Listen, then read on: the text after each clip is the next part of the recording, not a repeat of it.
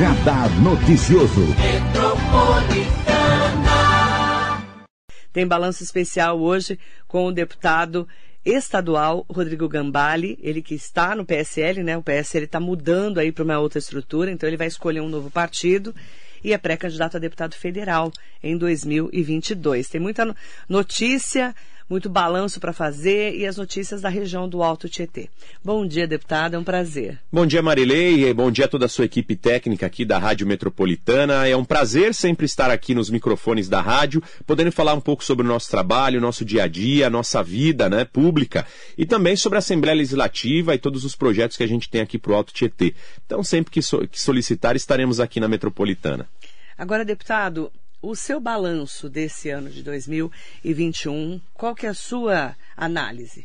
Bom, primeiramente a gente conseguiu fazer muito pelo Alto Tietê, a gente conseguiu ajudar é, com milhares de reais aí em recursos, né? Porque se a gente for fazer uma avaliação, Marilei, o deputado ele representa 1,94 avos, o deputado estadual, porque são 94 deputados que representam o estado. Então as regiões, se fosse um voto distrital, ela seria dividida por população. E a região metropolitana do Alto Tietê, que compreende aí mais de 3 milhões de habitantes, com certeza ela teria o dobro de deputados que tem. Por quê? Porque a gente detém uma boa parte populacional num pequeno território, né? É, numa área territorial. Então, nós precisamos cada vez mais incentivar a eleição de deputados, porque é muito complexo hoje o pacto federativo que tem no país. Tudo que é arrecadado nos municípios, eu já comentei aqui, apenas 18% fica para a cidade. E as pessoas elas moram onde? Elas moram nas cidades, elas moram em Mogi, moram em Ferraz, moram em Suzano, onde elas consomem, também nas suas cidades. Só que infelizmente tudo que é consumido, a grande maioria vai para o governo federal, em torno aí de 57, 58%, governo estadual na casa dos 25%, e o, o, o governo municipal, as prefeituras, apenas 18%. Então isso faz com que as prefeituras, na sua grande maioria, não sejam autossustentáveis. E elas precisem dos deputados para fazer ponte com governadores, com presidência da República, governo federal, governo estadual, para o prefeito trazer de volta para a cidade um pouco de tudo aquilo que saiu. Então, essa é a grande importância dos deputados: é, retornar para suas cidades, para suas regiões, um dinheiro que foi arrecadado aqui, só que foi transferido é, para outros municípios ou para outras regiões do país. Então, o deputado tem essa importância em representar a sua região, não só aonde ele mora, mas as cidades onde ele verdadeiramente atua. Porque eu tenho uma área de atuação muito forte, como tenho no Alto Tietê, para a área do interior de São Paulo, na região de São Manuel, de Botucatu Botucatu, também na região ali de Serquilho, Vale do Paraíba, que foram as localizações onde eu mais consegui fazer um trabalho atuante e ter uma maior representatividade é, de votação e principalmente de lutar por, por, por, essas cidades, né? Então a gente continua fazendo esse trabalho principalmente volta, voltado para o Alto Tietê, porque a demanda e cobrança é maior por estar aqui diariamente. Agora, deputado, a gente fala da, é, que o estado é muito grande, são 645 municípios. Como elencar quais municípios atuar?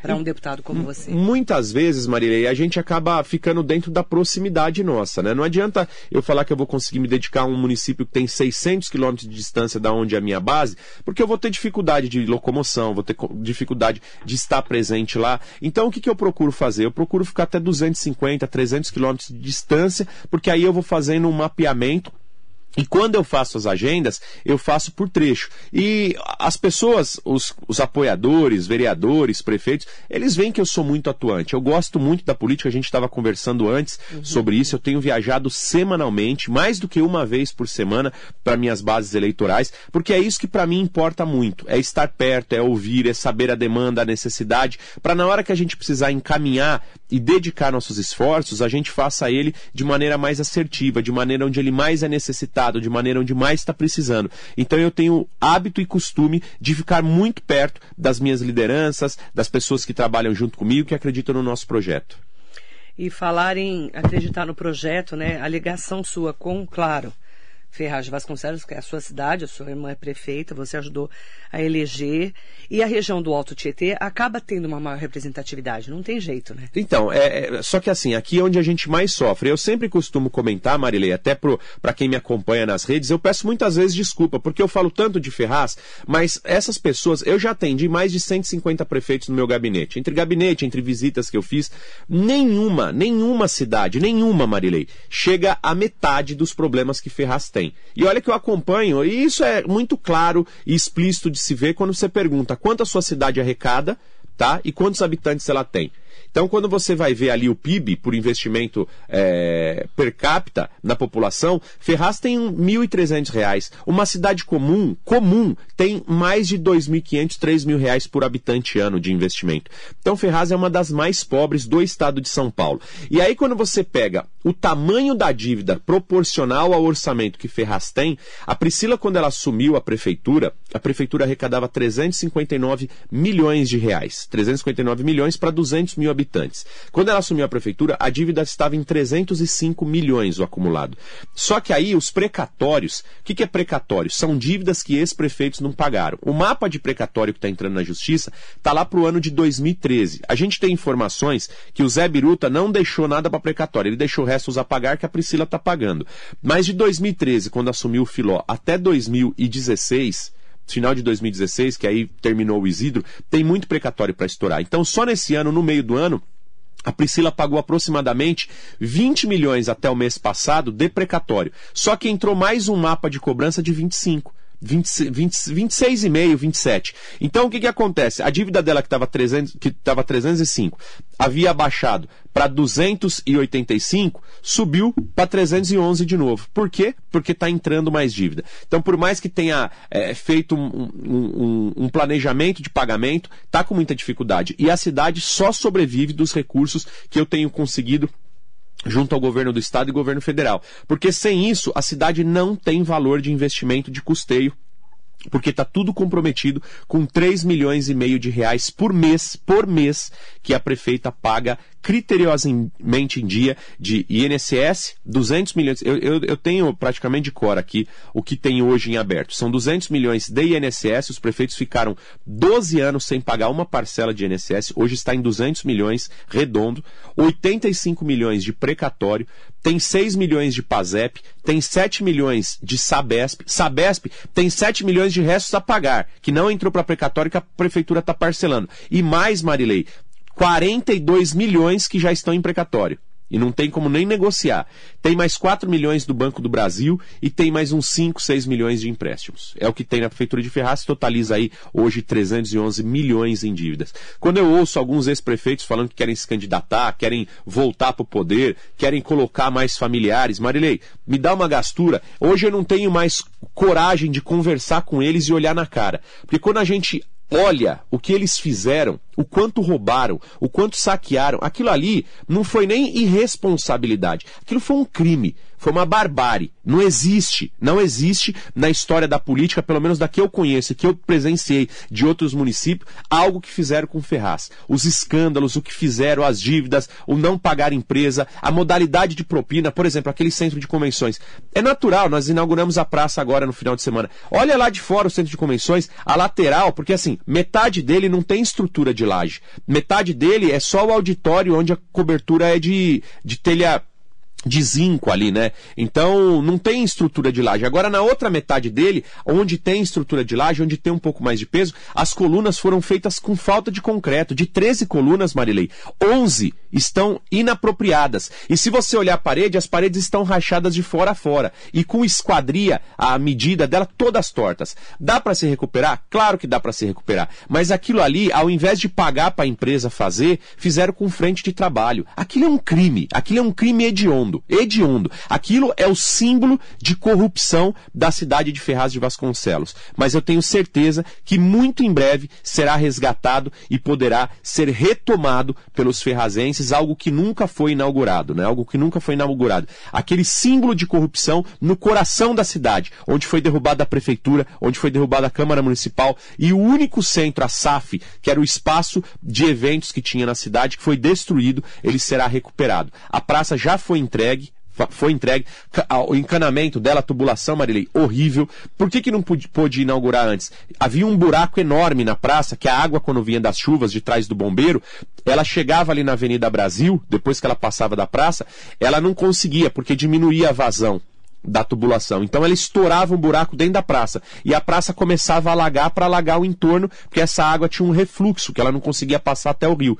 Então com o piscinão que nós fizemos, pôde-se tapar esse buraco, arrumar a canalização e hoje a praça está inaugurada e entregue para a população. Agora ontem saiu é, uma decisão de um desembargador da, do Tribunal Regional Federal é, e o que ele disse? Ele disse que por ele não tem problema em ser sediado um, um TAC, que é um termo de ajuste de conduta entre prefeitura e empresa, para que a empresa entregue é, de forma definitiva esse empreendimento para a cidade com um custo total pela própria empresa, sem nenhum gasto da prefeitura. Mas ele quer uma aprovação do Ministério Público Federal. Então, já teve a decisão dele, já foi encaminhada para o Ministério Público Federal. Se o MPF concordar, aí a empresa termina em quatro a seis meses aquela obra sem nenhum custo para a prefeitura. E a prefeitura hoje não pode disponibilizar de 3 milhões de reais para terminar por conta própria. Por isso que a gente está fazendo de tudo para conseguir terminar essa, essa essa obra sem gastar dos cofres da prefeitura.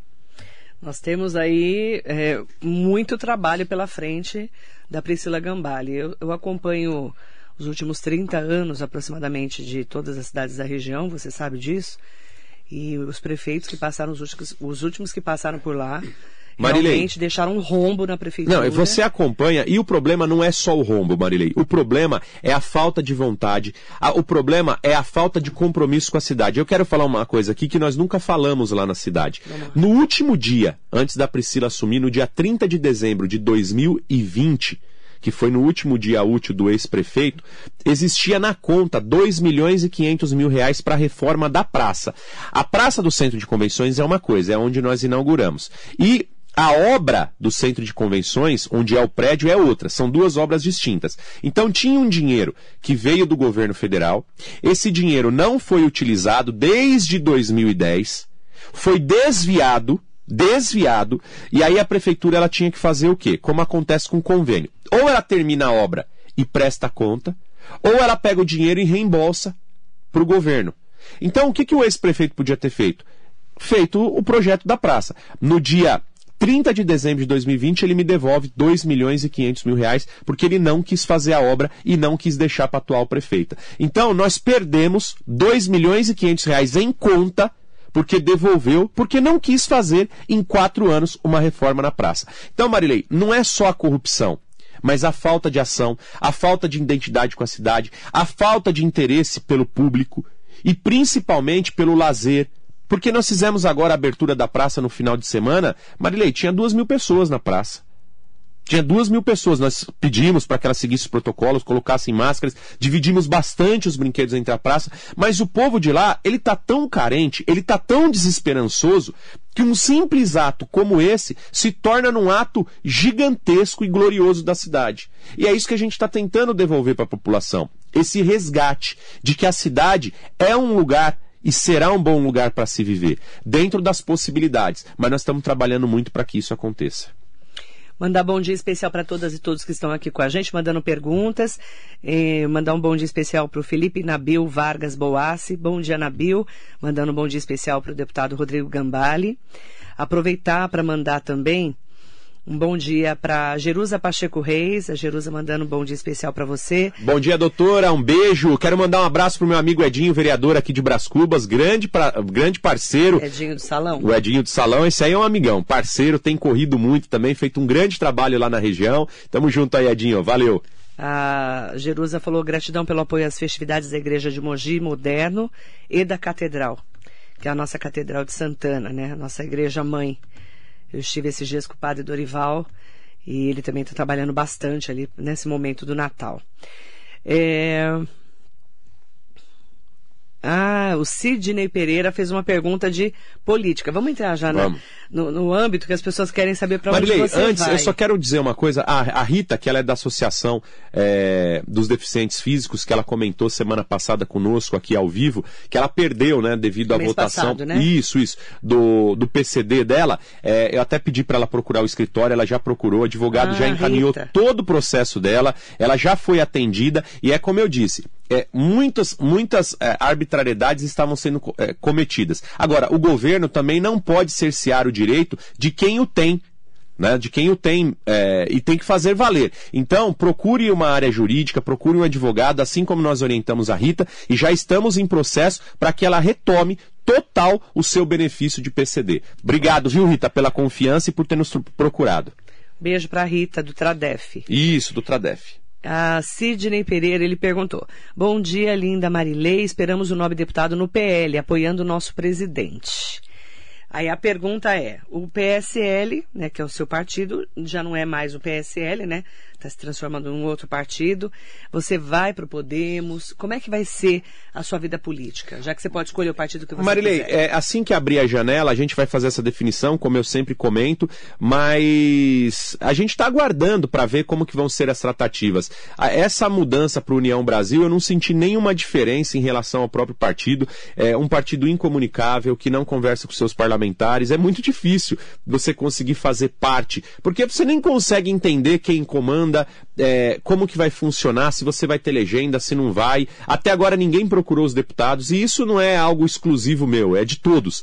Então os partidos têm conversado muito com a gente, eu tenho uma grande aproximação com o ministro Gilberto Kassab, a minha irmã inclusive é prefeita pelo PSD, converso muito com a Renata Abreu, minha amiga pessoal, é, e a gente tem encaminhado muito essa conversa junto ao Podemos, é, gosto muito do PSD também, mas a gente quer buscar uma autonomia, como eu sempre digo, que nos dê uma tranquilidade de trabalho, que nos dê uma confiança na palavra e que a gente tenha pelo menos uma receptividade, porque o partido é muito importante nas decisões de bancadas, é muito importante no poder que você tem dentro da Assembleia Legislativa, que você tem dentro é, do Congresso. Então a gente precisa estar muito alinhado a isso para conseguir fazer um trabalho é, de maior intenção e de maior retorno para as nossas bases. Você não definiu então para onde você vai exatamente? A gente está conversando bem, mas muito em breve eu divulgo aqui no seu programa. Porque eu não sou muito de enrolar. A hora que fizer a liberação, a gente já vai lá e já bate o martelo. Mas é pré-candidato a deputado federal. Se Deus assim permitir. A intenção nossa é que a gente vá para deputado federal, porque eu entendo é, da necessidade que a região tem em mais deputados federais, que é onde você consegue ter a, os maiores, os olhos mais voltados do, do Congresso, que é onde tem mais é, força de ação para os municípios. Quem você vai apoiar então para deputado estadual? Provavelmente nós estamos fazendo um grande trabalho. Eu tenho duas dobradas que eu faço muito forte com o Dr. Edson da Paiol, ele que é secretário de saúde no município de Itaquaquecetuba. A gente faz um trabalho fortíssimo na causa animal. Foram mais de 40 mil castrações já feitas em apoio à ONG Gaari, que é quem faz esse grande trabalho. São 43 cidades que já receberam o nosso trabalho. E em Ferraz tem o Cacá, que é secretário, é, ex-secretário de transportes, né? O vereador voltou para a Câmara Municipal e ele está fazendo um grande trabalho, tem se destacado muito no grupo.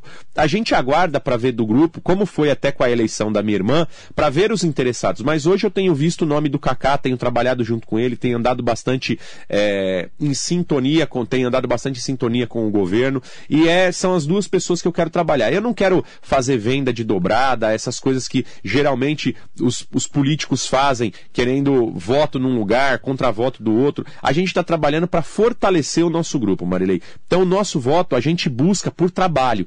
Gente, eu quero ter voto, Marilei, não porque eu represento fulano, ciclano, beltrano ou porque eu estou na chapa de alguém. Eu quero reco ser reconhecido pelo meu trabalho. Eu não quero ficar na cola e nem nas costas de ninguém. E é o que eu busco. Por isso que eu trabalho arduamente, dia após dia, di, di, diuturnamente, para conseguir ter. É, essa, é, esse reconhecimento da população. Então, hoje são os dois que eu trabalho de forma mais forte no Alto Tietê e tem uma pessoa que é meu grande parceiro na Assembleia Legislativa e a gente faz um trabalho no interior de São Paulo, que é o deputado Ricardo Madalena. Ricardo Madalena é um deputado de experiência, já trabalhou com outros deputados federais, estaduais, é, tem um trabalho muito forte na região de Santa Cruz do Rio Pardo, subindo ali para Marília. Então, nessa parte de interior, eu faço um trabalho muito forte com o Ricardo, é um espelho de de político para mim, uma pessoa muito honesta, muito decente, muito simples, e eu faço essa dobrada com ele. Agora no Alto Tietê, aqui na região do Vale do Paraíba, é o Cacá e o Edson da Paiol. Manda bom dia para o Denis Vitória aqui no Facebook. Bom dia, Marilei. Embora exista a dívida, está falando de Ferraz, no mandato da irmã do deputado, ela tentou realizar mais um empréstimo. Isso não seria prejudicial para a cidade e deixaria a cidade mais endividada? E já que a dívida está aí, o que ele sugere para aumentar a receita? O Denis, ele é uma pessoa do contra.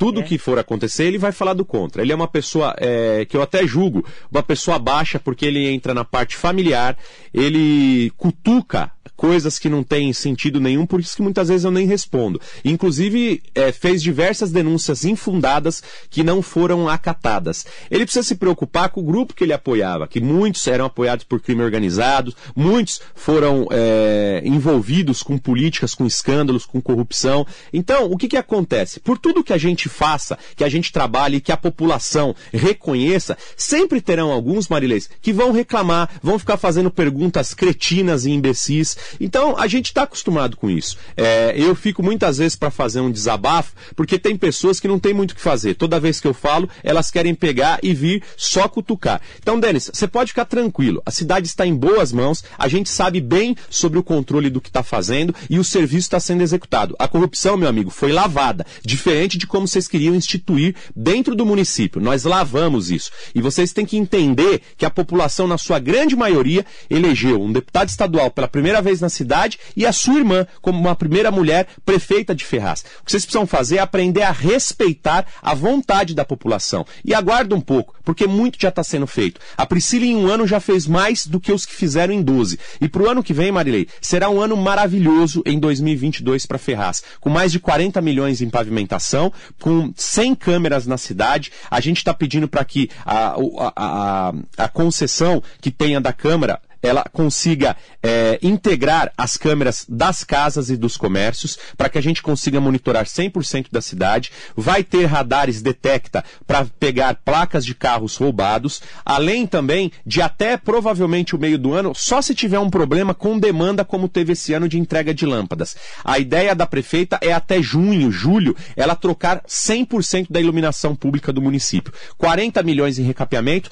100% das 44 escolas municipais municipais serão reformadas. Eu encaminhei 850 mil para pintura de 17 escolas estaduais. Hoje as escolas estão pintadas e dignas para receber seus alunos, porque foi um recurso meu enviado de emenda parlamentar de 850 mil reais. E todos os postos de saúde, sem exceção, todos receberão uma reforma completa. O CS2 no centro da cidade será derrubado provavelmente em janeiro. A empresa que vai tomar conta ali, ela vai alugar um outro lugar e vai ter um investimento de, dois, de perto de 2 milhões de reais para a reconstrução completamente nova daquele posto. E o posto da, da ETEC já está em licitação, 2 milhões e 300 mil reais para a construção. Então, Denis, pode ficar tranquilo que a única coisa de boa, do que de bom que vem do teu nome é o Vitória. E Vitória é o que nós vamos ter lá na ele... na, na, nesses quatro anos de mandato da Prefeitura de Ferraz. Ele é seu desafeto? Não, não é que ele é meu desafeto. Ele é uma pessoa baixa, ele é, influenciou, é, é, colocou com denúncias infundadas pessoas da minha família, pessoas do meu cotidiano, fez postagem na internet. Então é um tipo de gente que ele não sabe entrar é, no embate político. Ele tem que entrar no embate pessoal. Essas pessoas elas não têm discernimento do que é a pessoa física e pessoa jurídica. Então, para esse tipo de gente, eu respondo na mesma altura. Se me pergunta ao vivo, eu falo. Se fica postando bobagem na rede social porque tomaram uma surra nas urnas, né? Falaram que estava ganho, tudo tomaram uma surra nas urnas. Aí na rede social eu nem perco tempo. Mas quando me pergunta ao vivo, eu também não tenho sangue de barata e respondo é, da forma mais contundente possível. Bravo, né? Não, é, é, é, é, é para dar um pouquinho do troco. É, ó, o sapo tava aqui, hein? É. Sérgio Cordeiro de Souza acabou de perguntar, enquanto o prefeito Inho estava aqui, eu pedi para ele perguntar quando você chegasse. Pergunta ao deputado sobre o Hospital Regional, Marilei, está o atendimento péssimo. Esse, quem que perguntou? É o Sérgio Cordeiro de Souza. Exatamente, ele tem razão, está péssimo mesmo. Só que eu preciso falar, Marilei, pois por que está péssimo e como estava e como está hoje. Vamos Primeiro, lá. o Hospital de Ferraz, ele tinha, quando eu assumi, ele tinha apenas três plantonistas no PS. Hoje tem cinco. Melhorou? Muito. Até três meses atrás estava funcionando muito bem. E eu vou explicar os porquês aqui. É, o PS não era terceirizado. Hoje é terceirizado. Eu tenho uma reunião hoje com o doutor Eduardo Ribeiro, ele é o adjunto da saúde, quatro horas da tarde, para que a gente aumente mais um posto médico e mais um de enfermagem para diminuir esse gargalo num aditivo do contrato que hoje, hoje existe lá, Marilei. Então, para a gente poder auxiliar nisso. Quando eu assumi e eu comecei a lutar pelo hospital, o hospital tinha fazia dois meses que tinha sido roubado um broncoscópio, colonoscópio e um endoscópio. Dentro do hospital. Foi roubado em outubro e aí nós assumimos em março, tinha cinco meses. A gente trabalhou muito firme para que isso fosse recuperado e esses exames voltaram a ser feitos. A pediatria estava fechada há nove anos. A pediatria hoje está reaberta com 43 leitos. Oito de observação, 25 de internação e 10 leitos de UTI. 10 leitos de UTIs, totalizando 43. Qual era a programação de atendimento da pediatria de Ferraz? 2.500 crianças. Quantas atendeu nesse mês? 5 mil só. 5 mil. Quanto é a previsão de atendimento no PS? 14 mil mês. Quantos atendeu esse mês? 20 mil. A psiquiatria estava fechada há, seis anos. Está reaberta com 10 leitos. Superlotada. O que, que aconteceu, Marilei? Com o Covid, Diversos hospitais de referência de porta fecharam suas portas. Santa Marcelina de Itaquá só aceita quando vai para a UPA e depois a UPA transfere para lá. As UPAs não estão transferindo, Marilei. Então as pessoas não estão indo no Santa Marcelina, só por transferência. O Itaim está igual. O Hospital Geral de Guaianazes fechou 100% e só está atendendo Covid. O Luzia de Pinho Melo está com as portas fechadas de referência. Então só por transferência de UPA também. E o Poá fechou por completo. Não funciona o Hospital de Poá. E a Santa Casa de Suzano já está fechada lá três, quatro meses para reforma, ainda não abriu devido por conta do telhado e está dando um gargalo de um sufoco muito grande no hospital. Então, o hospital que era para ter uma demanda X está atendendo três vezes X. Como que não vai ficar lotado o corredor? Como que não vai ficar cheio de problema de cirurgia? O hospital, quando a gente assumiu, fazia quatro cirurgias ortopédicas mês. Hoje faz 50.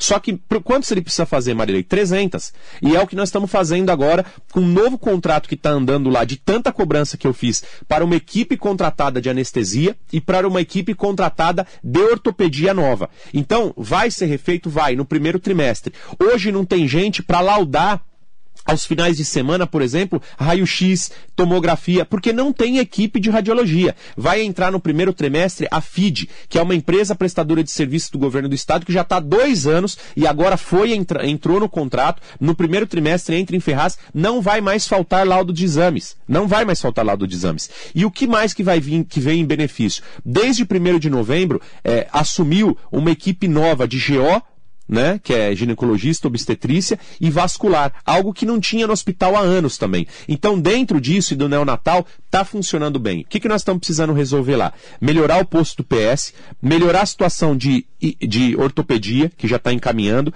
vir com as anestesias, tá, os anestesistas, e também a situação do. É, a situação para resolver é, dos, dos, exames, das imagens. Então, tudo isso nós estamos trabalhando para que o hospital, no início do ano, comece de forma efetiva. Só que, Marilei, mesmo o hospital melhorando como está, se continuar fechado porta de todos esses hospitais de referência, não tem o que salve o hospital. O hospital passa pelo maior caos que ele enfrenta na sua história. Ele está super lotado porque todos os outros hospitais da região estão lotados. E essas cobranças, para quem está me cobrando, surgem de três a quatro meses atrás porque estava melhorando, estava todo mundo só elogiando. Aí foram fechar todas as portas de referência e o que, que eu estou fazendo? Sou eu que estou brigando. Precisa reabrir Suzano, precisa reabrir Poá, Precisa reabrir Mogi, precisa re reabrir o Santa Marcelina. Então, se não fizer isso, vai ficar tudo no ferraz. Porque a pessoa ela prefere ficar 3, 4, 5, 6, 8 horas e sair com o problema resolvido do que ela ficar marcando agenda para daqui um mês, dois meses, imposto, aguardando transferência. Então, não tem o que se fazer. Se não resolver a porta, ó, essa semana eu tive com o Dr. Camel, ontem, pela manhã. O Dr. Camel falou o seguinte: tive que fazer uma transferência de uma cirurgia que não fazia aqui no regional. O Luzia de. O, o Santa Marcelina abriu a vaga. Chegou lá, não tinha a vaga no quarto, ele ficou no corredor. Ele pediu para voltar no hospital porque no hospital ele estava internado. Tivemos que transferir o paciente novamente. Então, é muito complicado e tá mesmo vivendo um caos. Isso eu não nego. Só que tudo que eu estou podendo fazer, eu estou fazendo. Esse caos está sendo gerado em Ferraz de Vasconcelos por causa da região. Então, você vê, é, o Sérgio Cordeiro, ele conhece a realidade, ele é de Ferraz de Vasconcelos está reclamando do péssimo atendimento, mas aí a gente tem que cobrar especialmente a, os outros hospitais que estão com as portas fechadas. É, é isso daí é, eu, eu, tenho cobrado é, o governo do estado. Mas por que que eu acabo, Marilei, não ficar só batendo? Porque eu procuro solução. E eu tô vendo que a solução está vindo. Por quê? Por tudo que eu te expliquei. Vão abrir a, a ortopedia, a, a, eu vi que está em encaminhamento a contratação é, de anestesistas, o, o, os postos de imagem. Então eu estou sentindo que vai melhorar muito para o ano que vem. Só que esse gargalo que está tendo, eu tenho cobrado diuturnamente o governo. Inclusive estarei hoje, 4 horas da tarde, lá no governo do Estado. E vai falar isso Não, mais Eduardo uma, Ribeiro. Mais uma vez. Junto. É ele que, que, que cuida muito bem ali da cidade, a doutora Magali, conhece, já foi mais de 10 anos diretora do Hospital Regional de Ferraz, que hoje é a coordenadora do, do CSS, que cuida de todos os hospitais do estado. Eles têm me ajudado muito, muito, muito, muito. E a gente tem trabalhado para que isso se solucione. Mas o gargalo que foi criado em Ferraz de Vasconcelos está fora da realidade. Muito fora da realidade, Marilei. Aproveitar para mandar bom dia especial. Ai, o Sérgio Cordeiro de Souza também tinha mandado outra, outra pergunta sobre a promessa de não ter aumento do IPTU. Teve reajuste. E aí? O salário mínimo ainda não aumentou e pessoas sem emprego e os aumentos de produtos e serviços. Sérgio, é, existem duas coisas bem diferentes que você colocou na sua própria mensagem. É, primeiro, reajuste é uma coisa, Sérgio, é obrigatório por lei. Por que, que é obrigatório por lei? Porque quando você é, tem um aumento de inflação, automaticamente o IPTU é reajustado pela inflação. A partir do momento que o prefeito ele renuncia esse valor de reajuste da inflação, ele comete uma improbidade administrativa, fazendo sonegação de receita. O que foi prometido foi o não aumento de IPTU. Como houve aqui em Mogi um aumento de 60%, que houve toda aquela bagunça e depois ficou pelo um reajuste de 10%, que não foi nem, na época nem estava a, nem, nem tava a, a inflação 10%, ele baixou de 60% para 10%. Então, o que não vai haver em Ferraz é um aumento de IPTU. O que, o que acontece é o reajuste baseado na inflação. Se a prefeita negar essa, essa, esse reajuste devido à inflação, ela comete um ato de improbidade, sonegação de receita e tem até a possibilidade de ser caçada pela Câmara. E receber uma denúncia é, civil, pública, né? Ou do próprio Ministério, do Ministério Público. É, Cláudio Rodrigues está perguntando: deputados, servidores da Prefeitura de Ferraz vão ganhar o kit de Natal? Gente, é, primeiro eu quero mandar um abraço pro Levilar aqui, assessor do meu amigo Eduardo Ota. Obrigado, estão acompanhando aqui. Do Ota, valeu, meu amigo. Tamo junto aí, viu? Forte abraço para você, vereador, parceiro, Fernanda Moreno. Quero mandar um beijo também aqui de Mogi das Cruzes. O Juliano Botelho tem corrido muito aí também o interior comigo. São os parceiros que a gente tem aqui da cidade e estamos fazendo um trabalho bem efetivo. É, eu não sei como é que tá essa programação, porque assim, o, quando eu falo sobre Ferraz de Vasconcelos, eu falo é, sobre o que eu sei da parte administrativa, onde eu mando os recursos, as emendas parlamentares, mas provavelmente a, a prefeita deve presentear aí com um panetone, alguma lembrança é, de final de ano. Apesar de toda a dificuldade financeira da prefeitura, eu acredito que ela não vai deixar passar em branco. Então, dentro das possibilidades e com a melhoria de arrecadação é, que nós teremos aí para os próximos anos, a ideia é que ela comece a melhorar até o trato, o carinho, juntamente ao funcionalismo público público,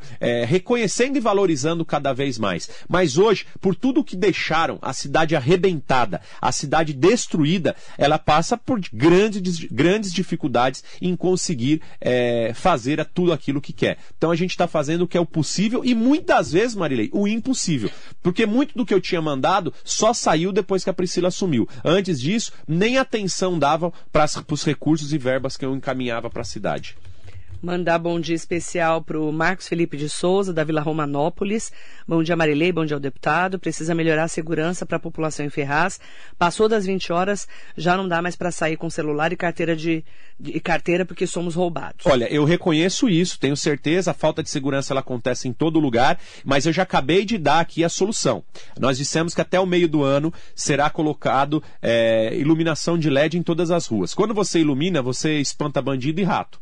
Colocando ali detector de placas de carros roubados nas entradas da cidade, é, consegue-se melhorar o controle que tem para saber o acesso de veículos é, que estão sendo conduzidos ali por ladrões, por miliantes, por suspeitos. E colocando essas 100 câmeras de integração também na cidade, que Ferraz nunca teve, nunca teve câmeras, a gente consegue fazer um trabalho é, de, de melhor ação nesse monitoramento. A GCM ela já está numa fase de contratação de mais 20 e poucos é, policiais, né, é, é, é agentes né, é, da GCM. A ideia é que a prefeita pegue mais 20 no concurso aí, os que estão na sequência a serem chamados. Então, colocar mais uns 40 agentes da GCM na cidade para que consiga utilizar as motocicletas que tem lá, as viaturas. Vai ter atividade delegada a partir do ano que vem no centro da cidade, combatendo o comércio irregular. Então, a prefeitura está em andamento com as licenças para aqueles que querem trabalhar de forma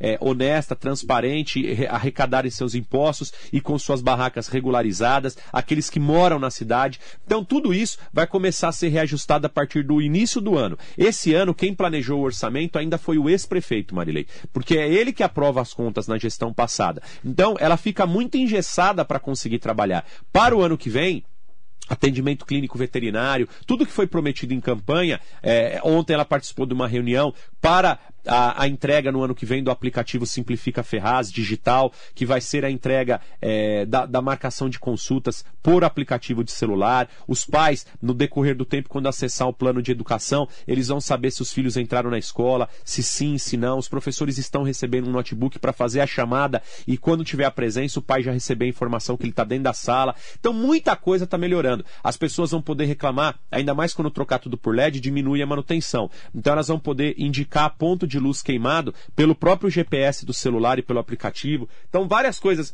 nesse sentido estão melhorando para a cidade. Mandar bom dia para o Adalberto Galdino. Deputado, o que está sendo feito no prédio abandonado da ETEC de divisa de Ferraz com o Guaianazes? Acabei de dizer para ele que a partir aí de... a partir do dia é, do início do ano, a gente passa por uma reforma é, no prédio é, a partir de janeiro. E vai ter um investimento lá de, de, 20, de 2 milhões e 300 para a construção de uma nova ETEC. Uhum. Obrigado, Marilei. é que jornalista, radialista, a gente enxerga aqui, ali, é. lê, escreve aqui, né, deputado? E eu, eu tenho várias perguntas chegando, perguntas importantes, inclusive, para falar da cidade. Para quem está perguntando especificamente de Ferraz de Vasconcelos, a prefeita também vai vir fazer balanço especial aqui na rádio, tá? Fechado? Mas o Cosme Carneiro perguntou por que, que você foi para a cidade de Bofete fazer castração se lá tem castramóvel. Então, aí acontece um grande que que problema. O que acontece ali? 95% das cidades que têm castramóvel, é. elas não conseguem atuar elas não conseguem atuar. Por quê? Porque quando você tem um equipamento público, você precisa ter um veterinário concursado do município, Marilei.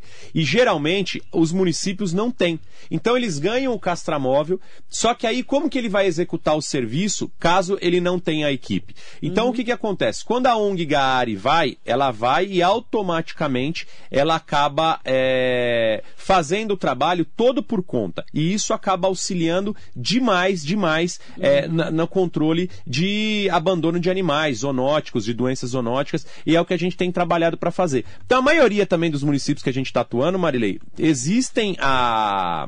Existem a, a, a, os castramóveis, só que eles pecam nessa funcionalidade. De, é, Dunga da Banca Almeida Natal. Gostaria de fazer uma pergunta ao deputado. Quando começarão as obras nas praças esportivas de Ferraz? Cito o campo do Raspado, na Vila Olímpica, e o campo do Castelo. São do, é, duas perguntas aqui. As duas licitações já foram conclusas, a prefeitura tem cobrado as empresas para darem start na obra. Então, ah, a empresa, tá geralmente, tá por exemplo. Isso, já foi feita a licitação. Tá. Para você ter uma ideia, Marilei, da incompetência na gestão anterior, é, eles fizeram a mesma licitação, a obra teve start, só que não foi publicada no Diário Oficial, teve que cancelar tudo. Ah, tudo, tudo, tudo. Oficialmente tudo. não funcionou. Oficialmente. Aí a Priscila teve que refazer essa licitação, ganhou, só que quando faz a concessão, Marilei, existe um prazo que a empresa tem para execução de obras. E algumas empresas elas acabam não iniciando no seu prazo. Por exemplo, o Piscinão, a entrega dele era para ser feita dia 15 de janeiro. Ele entregou em 14 de outubro, três meses antes. Tem algumas empresas que entregam depois. Então, é, a gente tem cobrado, né? Tem cobrado por isso e estamos aguardando a liberação. O Luiz Pedro dos Santos, do Parque São Francisco. Deputado, quando a troca dos ônibus será concluída na cidade? E o aplicativo para acompanhar os ônibus, como está? Perfeitamente. Isso é muito importante a pergunta dele. Eu ia falar agora, e aí eu acabei me esquecendo. É, dessa mesma maneira, como eu disse, sobre a contratação da empresa do campo de futebol, tem acontecido com a empresa de ônibus. Ela tem até dia 30 de janeiro para assumir. Então, no contrato, na licitação, e foi a única prefeita da história de Ferraz que fez a licitação. Nenhum prefeito teve coragem, nenhum. O contrato existia de desde 1976 ou 74, e todo mundo foi só prorrogando o contrato, prorrogando. E prorrogação de contrato você não consegue exigir que a empresa é. troque ônibus. Nenhum ferrazense até hoje, Marilei, sentou em um ônibus novo naquela cidade, porque nós recebíamos os restos dos ônibus usados de Verdade. Suzano, de Poá, de outras cidades. Hoje, Ferraz, pela primeira vez, enfrentou uma licitação pública, do transporte público, e a empresa tem até 30 de janeiro para assumir. Eu acredito que ela não assumiu ainda, porque no início da contratação, ela precisa entrar. Ferraz hoje tem aproximadamente 49, 48 ônibus na sua frota. Ela precisa entrar com 25% dos ônibus novos. Hum. Então, nós sabemos que devido ao Covid, está tendo muita dificuldade de compra de veículos novos, máquinas, ônibus. Então, provavelmente ela está resolvendo esse problema. É, ela vai entrar com 12 ônibus novos no mês de janeiro. Aí ela tem mais um ano para trocar mais 25%, que seriam mais 12. E no terceiro ano, ela tem que trocar mais 50%, totalizando 100% da frota zero quilômetro. Uhum. Então, nós vamos ter 25% de ônibus em 2023 com dois anos de uso, 25% dos ônibus com um ano de uso e 50% dos ônibus zero quilômetros em 2023. E aí, quando entrar essa nova frota, Marilei, já tem uma exigência é, de elevador, acessibilidade, de Wi-Fi, de é, carregar é, com conector de USB e eles vão ter GPS. E no aplicativo, as pessoas vão poder ver onde os ônibus estão transitando. Uhum. Então, no período de três anos, todas as vias serão monitoradas e todas as linhas de ônibus serão monitoradas por aplicativo. E aí, a gente instalando agora esse sistema gradativamente no mês de no, no, ano de 2022 já se inicia 25%, 2000 e, 2021, desculpa, 2022 25%, 2023 mais 25%, 2024 100% da frota. Eu quero aproveitar para mandar bom dia especial para todas e todos que estão aqui com a gente. Perguntas específicas em relação à cidade, né? Porque tem muita pergunta, não vou conseguir fazer todas. É, a gente vai fazer direto para a prefeita, então pedir para que vocês assistam aqui a entrevista. Quando que ela vem? A prefeita Priscila Gambale. É, Ó, oh, a Simone Cristine, deixaram destruir o prédio da ETEC para depois reformar.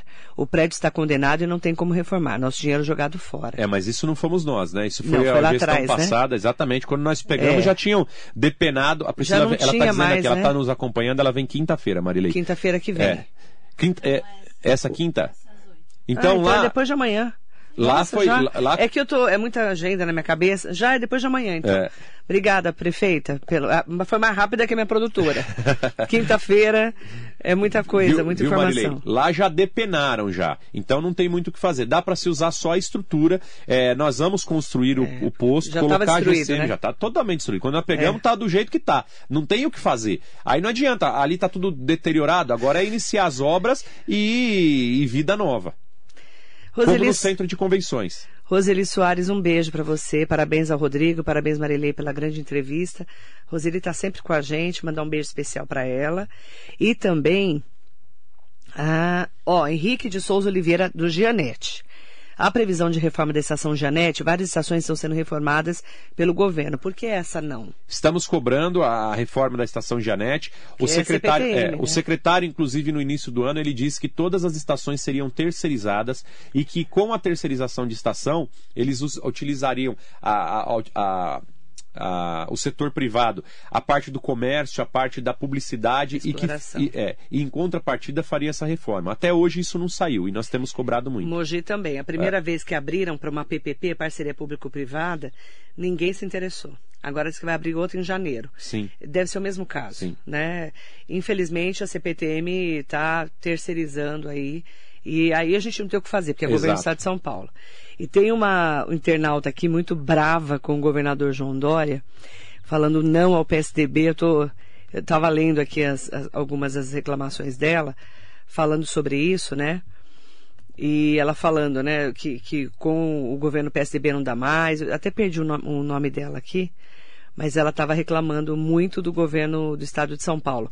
Como é que você enxerga o governo João Dória e o vice dele que é pré-candidato a governo do estado? Marilei, é, eu sei que existe uma grande rejeição, principalmente pela grande exposição que o governador se colocou na mídia.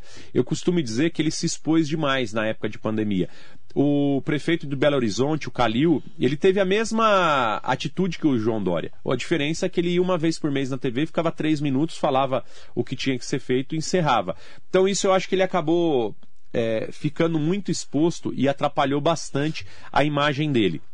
Mas as eleições estão aí no ano que vem. Eu acho que é o direito da população se sentir de trocar. Eu tenho recebido muita ajuda do governo do estado, muita ajuda mesmo. Tenho conversado muito com o vice-governador, principalmente. Então, é, eu tenho sentido retorno nas minhas ações próprias. É claro que a população, boa parte dela, ela se pega é, naquilo que mais a onera, né? Então, às vezes é um problema próprio, um problema particular que acaba é, gerando esse tipo de rejeição. Mas as eleições estão aí e a democracia democracia existe justamente, justamente para existir essa alternância de poder. Quem que você vai apoiar para o governo? Então, a gente está tudo aguardando ainda para ver como vai ficar a situação partidária, né? Mas eu gosto muito do Rodrigo Garcia, é, tem me atendido muito, eu tenho uma excelente relação com ele e eu sei que é um grande político de caráter, de trabalho e é uma pessoa que eu gosto bastante. É, tá aí o, o próprio Gambale ainda não definiu para qual partido que ele vai quando abrir essa janela, porque ele pode escolher o partido que ele quiser porque o partido dele vai já está dissolvendo, né? Já está dissolvido na verdade. Né? É, fez essa fusão, fez fusão né, para né? crescimento, mas a gente não sabe nem como que vai ficar a composição. Então só ano que vem. Sim. Que a gente vai poder definir, tá bom? Em nome de todas e todos que estão aqui com a gente, tivemos mais de 176 comentários. Olha que beleza. Muita gente bacana. Eu peço desculpas, né, é, porque eu não consigo falar com todos, mas deu para falar bastante sobre Ferraz Vasconcelos, sobre o trabalho do deputado e depois de amanhã a prefeita vai estar aqui, a gente fala especificamente da cidade. É que não tem jeito, quando eu venho o é pessoal é, fala é de muita. Ferraz. Não adianta, né? Eles focam muito em Ferraz, mas a gente vai respondendo, mandar mais uma vez aqui um abraço pro meu amigo Juliano Botelho, que está nos acompanhando, grande parceiro, falei também do Edinho, pessoal aí tudo acompanhando. É... Tem o Eduardo Ota tá aqui. Sim, sim, o pessoal está tudo acompanhando a gente. Mandei um abraço aí para o pessoal e o que precisar nós estamos sempre à disposição.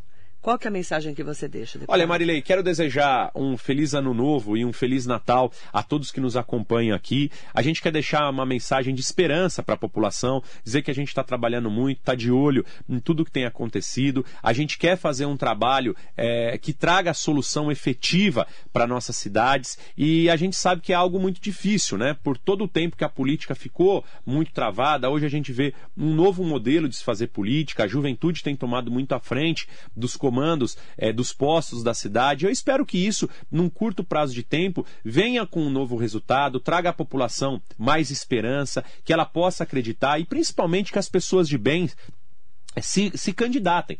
Porque se a gente deixar de lado ou só criticar e falar que na política não presta, os que comandarão ao nosso país, nosso estado, nosso município serão os bandidos que vocês julgam. Então a gente precisa se mobilizar em torno disso, continuar acreditando, tendo fé. A esperança não é nem a última que morre, ela não pode nem morrer. E vamos continuar trabalhando por isso. Eu quero agradecer demais a toda a confiança da população, não só a mim, como no meu grupo político, na minha irmã Priscila Gambale, e continuar fazendo esse trabalho em prol da população população, colocando a cabeça é, sempre tranquila no travesseiro, poder dormir e dedicar e dar o nosso melhor para aquele povo sofrido que tanto merece ter esse reconhecimento. Então, que nesse espírito de Natal você não se esqueça do verdadeiro significado e do que ele representa, que é o nascimento do menino Jesus, que deu a sua vida para nos salvar dos pecados e que a gente consiga passar um Natal em família, um Natal é, de alegria, de expectativa e saber que o ano, o ano quando vira, ele é de expectativa de dizer que será bom,